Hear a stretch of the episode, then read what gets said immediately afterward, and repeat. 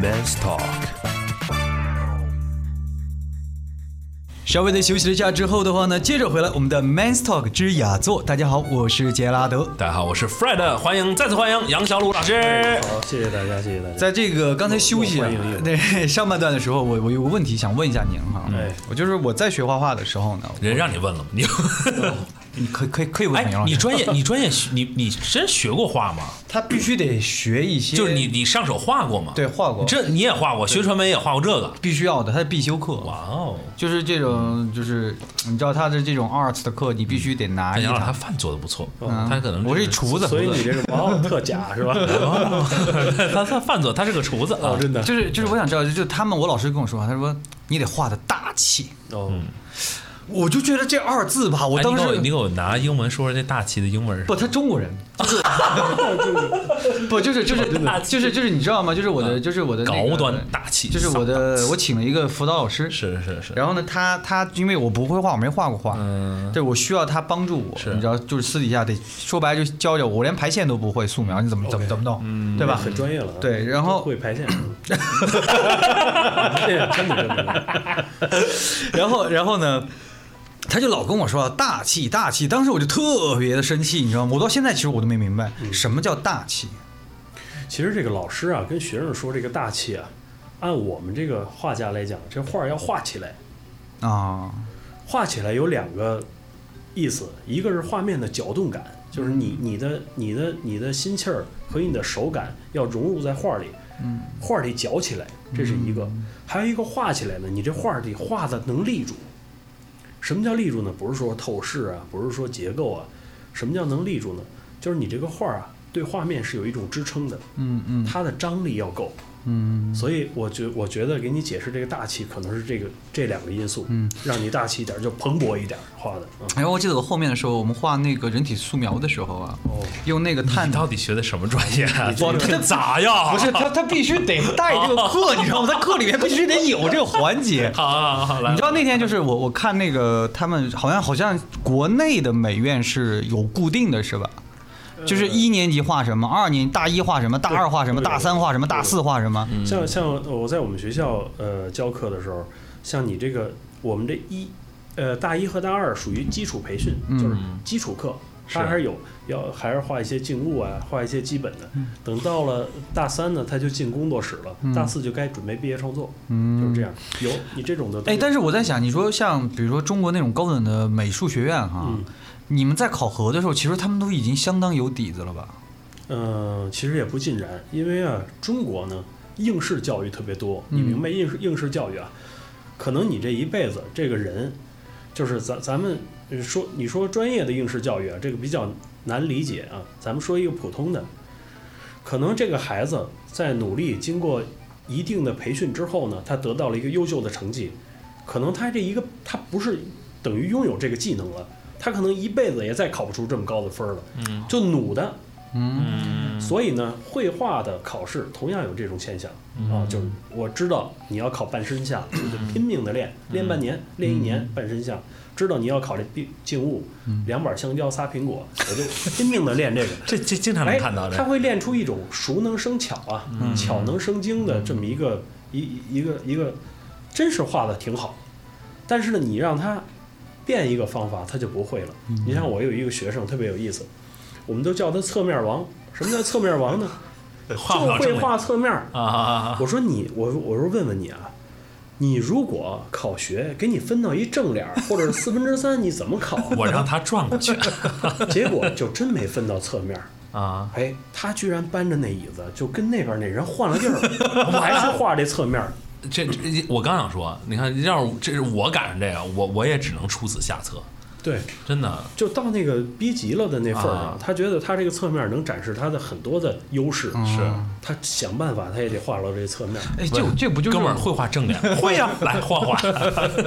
哎，这个不就是我们经常哈，就是我父母那代哈，就教育我们的时候，就是你一定得拿你自己的强项跟人家的弱项比，那没错。必须的。对啊，就是你怎么田忌赛马嘛，对对对，你你你你打打王者的时候，你排位也是同样的，对就是你是吧？你得 你你就形象。仨射手，您就换个法师吧，是不对是？对对对，就是你知道，就刚才我说那个大气那个哈，我后面呢上课呢，我理解是什么哈？我理解呢就是说，大气的意思就是你得远看，嗯，就别看近的。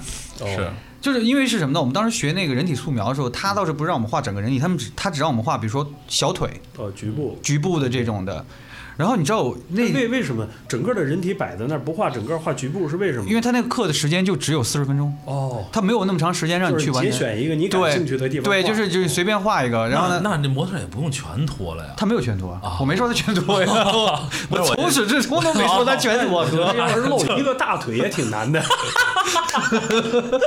裤子还得裁了，挺难的。又跑偏了，又跑偏了，拉回来然后拉回来了。嗯然后呢，那个那个时候呢，我们画哈，我吧当时就特别那个缺心眼儿的感觉，你知道吗？哦我说一笔一笔一笔，哇塞，又拿笔这样比那样比的，然后画画画画，画完以后呢，我们老师就走了一圈儿，可能发现呢，像我这种的呢，大概呢。有三到四个人，他就他就把大家叫停了，他就拿了另外一个小孩的画，那小孩就用那个叫什么 charcoal，嗯就是那个炭笔哦，他用炭笔画，嗯很简单，就是一道啪啪啪阴影一打。他拿起来的时候，他说：“其实你们要画成这样就可以了，不要去太追求细节，要的只是说你们去观察然后观察完了之后的话呢，我们要在最快速的一个方式上面把它这个东西呈现出来。我后面觉得这就叫大气，你知道吗？我也不知道对不对啊。哎呀，你看这个老师啊，扼杀了一个绘画的天才。嗯，本身杰拉德是能画细节的，不让人画，你看，追求细节因因材施教特别重要。哎我就看不见这大的，我就会画这细节，也行了。哎不，我就觉得就是就是，但是我后面就发现，的确是这样的，就是很多时候啊，有的时候我看画哈，嗯。比如我去一，比如看一画展，或者是我去艺艺艺术馆、展览馆，嗯。然后看看这个作品啊，我现在都特习惯就是站老远看，你知道吗？就是现在现现现就在那，哇塞，恨不得就是隔了那个就是两幅画的距离，是吧对对对。然后就特远看，然后看看看，有时候我跟我太太，因为我太太特别喜欢看这些地方，OK OK，让人画廊人说：“哥，您进来，您 进来，都站在门外边。哥，你进来，进来。对，就是就我有时候我媳妇儿说你干嘛呢？哦。我说我得得看，我还跟我媳妇一本正经的跟他说对，啊你得跟她说大气这幅画，你知道吗？这大气啊，就是就是你会觉得就是我们经常去看的时候，也会听见旁边的人哈，是就有评语看画的时候，对对嗯对吧？比如说就是就是我记得那个谁说过，就是比如说你去法国看画哈，就法国人那种聊天儿这种，嗯不就跟那我那不能我那种不就跟送送，就感觉那种特感特有感觉哈，但你也不知道他俩在说啥，你知道吗？这要偷这个画，但是好像挺懂啊。对的对，但是你看我们比如华人去看画嗯我觉得这个风格就完全不一样，嗯，对吧？就是就咱们进化展，我感觉就不是就接着接着你刚才那个说哈，我就觉得说吉拉德现在特大气，吉拉德现在一去看展，这多少钱？这贵吗？这个这 他刚才说那怎么去评价这个画哈，我就觉得说，你看啊，我问杨老师一个不专业的问题啊，就我们去看画，我就特别害，就我我特别不想说话，为什么？我我不懂。你看上次我们去一个朋友，就是高鹏那儿你也认识，我就他，比如说他他跟他太太跟我们介绍一些。我撑死了，我就觉得我说这个我喜欢，为什么呢？我觉得这个，比如说我我我能理解的啊，假如这个色彩我很很鲜明，我特别喜欢，或者这个跟我跟我有反应了啊，有反应了。我我觉得这个就是说句最直白的话，最直白的话就是这个我看中了。就我觉得这个，哎，真的是合我的心意，我我也就到这儿了。但是我去看一些展，比如说像像，假如说像像像温哥华那个 Art Gallery，它经常有一些那种，比如说莫奈啊，然后有一些这种我知道的，或者我觉得，哎，这机会难得呀，咱得去看一下啊。我从来不说话，我为什么不说话？怕露怯呀，对吧？咱不懂，也不能瞎去评价。其其实我特想问一下杨老师啊，也给我们讲讲哈。其实我们在看这种，比如说 art gallery 啊，或者说这种展览馆啊、画展的时候，我们可以说话吗？其实可以，可以是是可以的，是吗？稍微的小声一点是可以的，哦因为你你要不不要影响别人。哦，看画只要不破坏到旁边人。对对对对，你跟你在图书馆里其实发现都很安静了，但是也有人窃窃私语，是是，嗯有有这种。其实有时候就特别怕露怯，你知道吗？不是，就我就说这意思啊，所以我就想问杨老师说，你你们就是对于这种人，就是比如说有些人一一一进去看画，说哇这个这个好啊，这这个大开大合啊，这个收放自如，这一这画家一看就啊，对对对，哦说这这个这个画家一看这个风格就是什么什么，哎，我在旁边看说挺懂啊，嗯。但是你也不知道他真懂不懂，所以我就想问说杨老师，就是你们在看，比如说你们作为这个从业者，你们在看别人的画，或者你们去评价别人的话的时候，你们是一般从一个什么样的角度去欣赏，或者你们会说一些什么样的话？对你说的这挺嗯挺好的一个问题，就是其实呢，一般看画儿的时候啊，嗯。是会产生哎，像你刚才说那什么大开大合呀、都会体会到啊，嗯。就有这种的事儿。但是啊，真正看到一个自己打动自己的画儿的时候，很直白，嗯，这个牛叉，对，可以理解，这这就是你他他很很触动你，是，就是他他就是你可能其实你像我画的是具象的，比较、呃属于具象艺术的，什么能触动触动到你呢？比如说画一个人跟你很有你你们互相有压迫感，你知道吗？就是如果在看到一个画的时候，他的用色呀，包括他的笔触啊，他有的可能在你之上，他但是你别人也看不出来这哪儿好啊，也看不出来。嗯。但是呢，他会触动到你，哦，这个人懂这个，懂你的画的道路，嗯，而且走的比你还远，你那个时候觉得有压迫感，嗯。哇，牛叉，就是这个是比较，嗯就最直接的一个，真的打到心里去了。所以，所以我觉得我还是有这种艺术家潜质的哈。有有有，你肯定有潜质，就是你都画了局部，画了人体，哎呀，不，就是就是那个什么，你知道，就是我有时候去看画哈，嗯。我真是有时候内心就是忍不住的那种，哎呦我去，嗯，就就这这感觉，你知道吗？就特远是，哎呦我去，被震这么贵，撼到了，被震撼到了，对？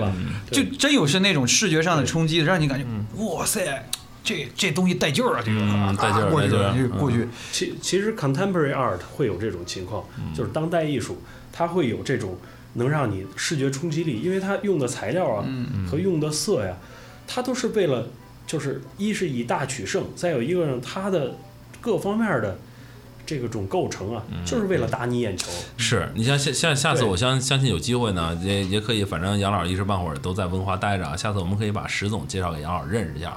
我们这哥们儿呢，就喜欢这种行为艺术啊。你说他懂不懂呢？他可能未必，但是我们聊的说，哎，我上次去了一行为艺术，哎，我去一行，我说你怎么总是行为艺术？就是我我也我也不太懂行为艺术，啊他可能就是对这个新潮一点，可能就是能直接你身临其境，这东西能冲击到你。我觉得啊，他通常是去行为艺术结合装置艺术的这种，就是机关啊这种这种这种最后最后发现就是去玩了个密室逃脱，行为艺术。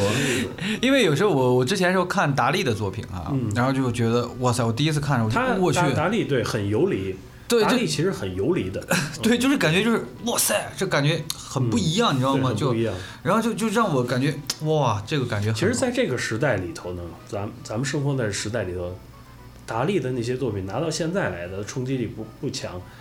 你看到他的作品，应该想到他的生活的时代背景是什么样。嗯，哪有 iPhone 啊？哪有特斯拉呀？全是中，哪有大数据啊？嗯。哪有网啊？他生活的那时候，他能画出那样的画来，那在当时是非常震撼的。嗯。就像当时 杜桑把小便池搬到展厅一样，就是买的一个现成的一个成品的一个小便池的一个一一个一个小便池，嗯搬到那儿去签一名字，作品命名为叫泉，泉水的泉呀、嗯。它的震撼不亚于现在你你你在你你你在大街上搞一个行为艺术那种，它是很安静的一个一个博物馆里，大家欣赏的都是偏古典一点儿，呃偏具象一点的艺术。你偶尔看见这么一个，那议论，他对这个呃媒体的吸引那很大，当时的各大的报纸啊，对铺天盖地的就就来了，就是哎很震撼，觉得这个在那个时候哎做了一件既既这个。创新啊，继这个二战之后，就最最最有创意的大师吧，那，这个这个就是杜桑啊，嗯哎，那您说这个，我想说，您会现代艺术之父也也属于。您会觉得说现在哈，就是是中国画家的一个黄金十年吗？嗯，我觉得其实不光是中国艺术家，世界艺术的黄金期都是很很爆发，因为它的呃厚重程度是不一样的。你可能觉得哦，现在中国画家有很多啊，呃，这这有有不错的收入，然后呢，呃，画儿也卖得很贵。其实呢，在世界的美术的历程角度来讲，其实中国中国艺术家还是少，我希望是更多。嗯能更多。其实你刚才有有一个事儿，你已经哎 touch 了一下这个点，马上就要说了，咱们就可能进进广告了。我们又收了哈。其实我当我当时有有一个我自己的故事，一个体会，就跟我跟我太太 在巴黎，在巴黎的有一个叫爱心桥，他们是拿那锁呀都锁在那桥上，现在已经不让锁了，太沉了那桥。嗯有街头画像的，哎呀，我看完那，我也是画画的呀，我也是爱画肖像啊。但是我看完那街头画像的，画的我也很很，我我看完我也很崩溃。嗯 就是我是一个画家，我是一个画家，他是一街头画像的，嗯我可能是一个，就咱们用更浅显的例子举举吧，咱们举《水浒》的例子，我可能是林冲，嗯嗯对吧？八十万禁军教头，我是枪棒枪枪棒教头，嗯，我是正规军，哎正规军。你碰上哪一个拿大斧子抡你的这个东西，李逵很震撼。乱拳打死老师傅。对，板砖破武术嘛，我 我我就觉得他画的真的挺好的，哎呦，画的真好，还像。嗯，我可画不了这么这么短的时间啊！那大风吹着，跟那儿来一个人，刮痧坐坐在你这儿，你就给人能画像了。我真的觉得我可能达不到他这种程度，画嗯那一天下午我心情就特别不好。嗯，我太太说没事儿没事儿，就冲击太大了你跟这儿练两天也行。真的，挣挣他他还点钱他还鼓励我，还能挣点他钱。还鼓励我说你这个你你你你跟这儿练两天也行。体验生活，你必须得体验但是一下但是你你知道，有的时候这种触动啊，它不是原发的艺术触动，它是对一个技能放大的触动。嗯是它这一个技能呢，在他这个写，没准儿在他这个街头画像的圈子里啊，这人画的不是最好的。嗯，但是呢，就像刚才我说那考生的问题，他天天练这个，对，就是这头像，我就给你画像了。是，哪儿啊用色，可能我背着我就给你画出来了。这种熟熟练的程度啊，嗯在磨练磨练磨练，他这种技能已经达到一一个一个很高的一个层次了。但是他他是利用他是用在街头画像上，是，他没往艺术上用，没错。这个还是有区别的。我觉得这个呃，现在的很多的家长啊，或者想，现在最近还有好几个活动啊，都是讨论温哥华艺术文化教育的。嗯哎，我也都听了，有一些都在讨论这个问题，就是这个学与实用的问题。嗯就是你学了这个技能，你能不能用上？比如说像杰拉德，你你是这儿的一个艺艺术院校毕业的，可是你能不能把你所学的用到你以后的生活中去？你你在生活中磨练，让它变得更强大，用了吗。人体松阳，用了用了 用了局部。所以这个这个事儿就是一个很很大的对对文化和艺术教育很大的挑战。哦，我学了你这个，我遵循着你的规则，我都没饭吃，我都我都没法生活，那谁还遵循着你这么一条道路？所以这个家长嘛，在而且这儿学艺术的人还不少，嗯。所以在鼓励孩子学艺术的同时，也要给他规划一个清晰的人生道路。嗯其实您这个是必不可少的。您刚才说到这个关于这个艺术教育这方面哈，嗯，那您本来就是专家哈，那那我其实特别想问一下您，您觉得，嗯，艺术家或者画家，他应该肩负什么样的责任？就怎么样说我成为一个就是说画家了，他应该像个样。你这个 good question，真好这问题。什么样的社会责任啊？艺术家应该有社会责任。这种社会责任啊，不是这五斗米折腰啊，或者是不是这个，嗯，为了这个普通的生活情境了。不能庸俗，对，不是这个庸俗啊，这这谁都摆脱不开这个俗。没错。嗯但是你对俗的这个理解是什么？你你你打算怎么面对这个事儿是特别重要的。真是你怎么面对这？你说这责任大吗？其实也挺大的。嗯你你一辈子就干这个了，你别的什么都不会干。嗯你说你让我扔下这画笔，我还能干什么？我真不知道。嗯所以你你用这么一生追求的东西，你你你你要对得起他，你还要对对他有一定责任。嗯这就是一个后来就就是圈子的建立嘛。你你嗯，你把你这个余余力用在这个圈子上，你用在文化建设上，你就像陈陈陈丹青老师说的那句话很好，哎，画画对他是一件特别小的事儿，他可能更多的是想当艺术圈里的鲁迅那样的人，嗯，他他可能已经，他可能悟出来了，就就是这么个事儿。您刚才说这个艺术教育哈，我其实特别想问一下您，您会觉得就是说，如果现在的，比如这样说吧，您儿子，您希望他画画吗？我不希望他纯艺术，为什么呢？我特别，我觉得特别有意思，就是那天我跟高鹏聊的时候，高鹏就说他小时候也学画画，对我知道他，然后他妈就说你不能画画，哦，就说就说说说他他说我喜欢画画，他妈说你不能画画，你学什么画画干嘛？嗯。你不要去学这个纯艺术，就是不要去学纯艺术这个东西。您身为画家，包括就是您您也是受到您父亲、您爷爷的影响哈。嗯那为什么到了您儿子这儿，您就觉得不要去学的呢？对，其实这个说来特别话长啊，要追追溯上一代啊，或者是认知观的这个问题啊，又是得说特别长的东西。我其实啊，不想让我孩子从事这个纯绘画呀、我比较简单，我就觉得他吃不了这苦。啊其实真的很苦，确实是，真的很苦。你知道我们这个呃，从小开始画画，直到有了劳累的意识。什么叫劳累的意识？知道这个事儿是特别苦的事儿，知道你原来年轻的时候啊不觉得累，你跑到哪儿？你知道写生啊，其实一个很累的事儿。嗯我呀是怎么知道写生是特别累的呢？是因为我上了大学当老师，我带着学生写生去，我知道写生特别累了。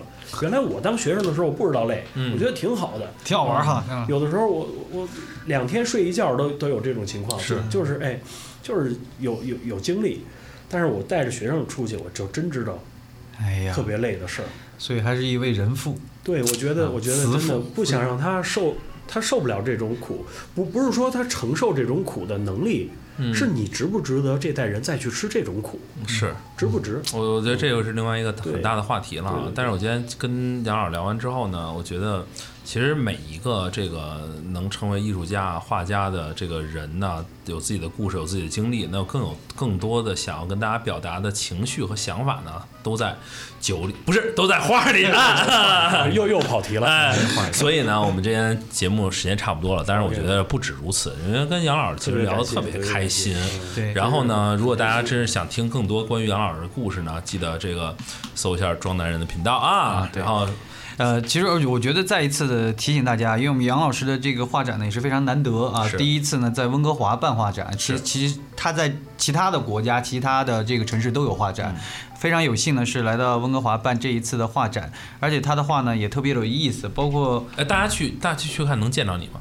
呃，应该是我我们我就会经常在那儿，而且约现在因为疫情期间嘛，嗯他约的周期啊和这个也都也规则也都变了一些明。白，嗯，比如说集中看展的时时时候啊，一定一定是有有人数限制。明白，嗯嗯，所以呢，这个呃，我们去的时候呢，可以跟杨老师聊聊天儿哈。你看，你要听了我们节目，就会发现杨老师是个特别有趣的人。对，这也是让我觉得就是跟我传统概念的这个画家不太一样的地方。嗯因为你知道，就是比如说我看陈丹青老师做嗯采访哈，嗯，我觉得他是个特别严肃的人，那严肃，就他他的话就是感觉就是每次。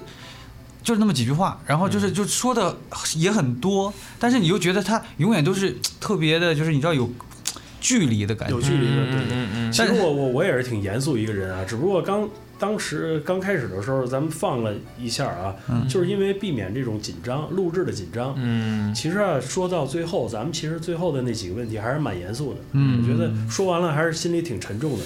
一个是圈子的问题，一个是对未来艺术教育规就是划的问题。对你还聊到最想到自己孩子，对吧？对我觉得这个东西确实确实是是但是但是我觉得很好的就是特别开心，你知道吗？嗯一下就打破了我一个概念，就觉得画家他也是人，是。对吧？他也是他也是能够交朋友。你今天绝对应该开心，因为你得到了杨老师肯定，你可以 这个画局部 对画局部了，对不对？所以找一个好老师特别重要。对对对当时你看，你刚画到那儿，把你纸给抽走了。你本来能画局部的人，给折杀了，把这哎呀不好。哎呀，谢谢杨老师，谢谢了啊！